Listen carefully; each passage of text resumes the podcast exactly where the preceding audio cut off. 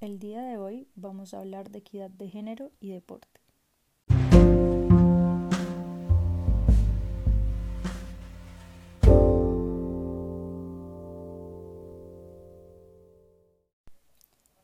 Si bien se han producido avances a nivel mundial con relación a la igualdad entre los géneros, las mujeres y las niñas siguen sufriendo discriminación y violencia en todos los lugares del mundo.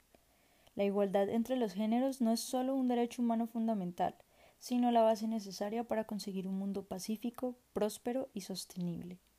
Por otro lado, el deporte como actividad humana es un valioso motor para la transformación social, fomenta una nueva ciudadanía y convierte a los jóvenes en agentes de paz.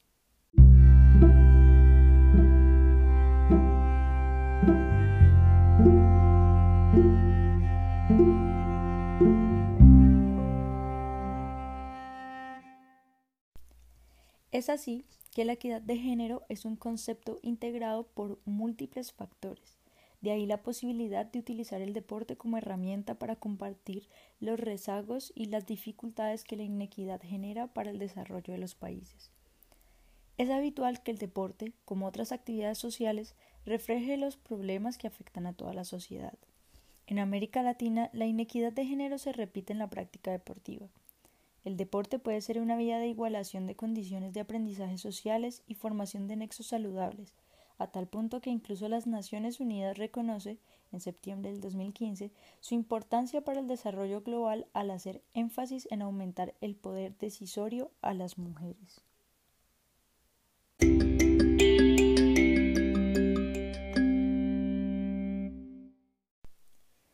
Así como se puede promover la equidad de género mediante la participación en actividades e instituciones deportivas, el deporte también puede fomentar objetivos de equidad de género más vastos, por ejemplo, derechos y empoderamiento. La práctica de un deporte brinda a mujeres y chicas el acceso a espacios públicos donde pueden reunirse, desarrollar juntas nuevas destrezas, obtener apoyos de otros y disfrutar de la libertad de expresión y de movimiento. Estas actividades son la ocasión para promover educación, comunicación, habilidades de negociación, competencias y responsabilidades, todas ellas fundamentales para el empoderamiento de las mujeres. El deporte puede desarrollar en chicas y mujeres el sentimiento de que su cuerpo les pertenece, así como mejorar su autoestima y capacitarlas para decidir sobre sus vidas, incluida su sexualidad. En situaciones de privación e inequidad, este sentimiento de pertenecerse reviste gran importancia. Además, el deporte puede brindar la oportunidad de informar a chicas y mujeres, sobre todo a las jóvenes solteras, sobre cuestiones de salud, principalmente de salud reproductiva.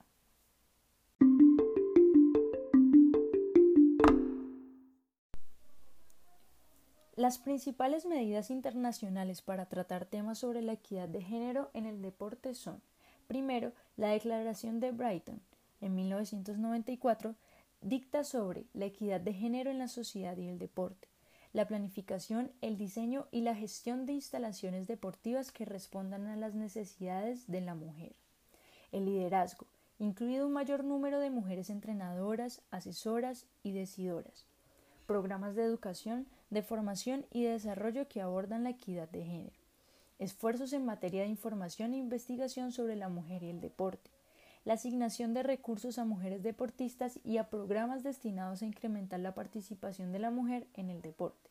Y por último, la cooperación nacional e internacional, así como el intercambio de conocimientos y experiencias. Y segundo, la llamada a la acción de Windhoek en 2002, que pretende Primero, intensificar la cooperación entre las diversas instancias encargadas de cuestiones femeninas en el deporte, así como entre las instancias y otros organismos que trabajan por los derechos de la mujer y la equidad de género.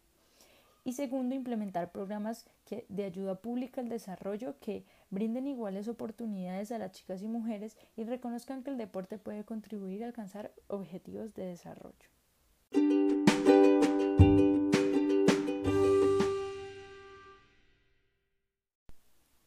Finalmente, se puede decir que si se facilita a las mujeres y niñas igualdad en el acceso a la educación, atención médica, un trabajo decente y representación en los procesos de decisiones políticas y económicas y sobre todo deportivas que sirven de estrategias sociales inclusivas, se impulsarán las economías sostenibles y se beneficiará a las sociedades y a la humanidad en su conjunto.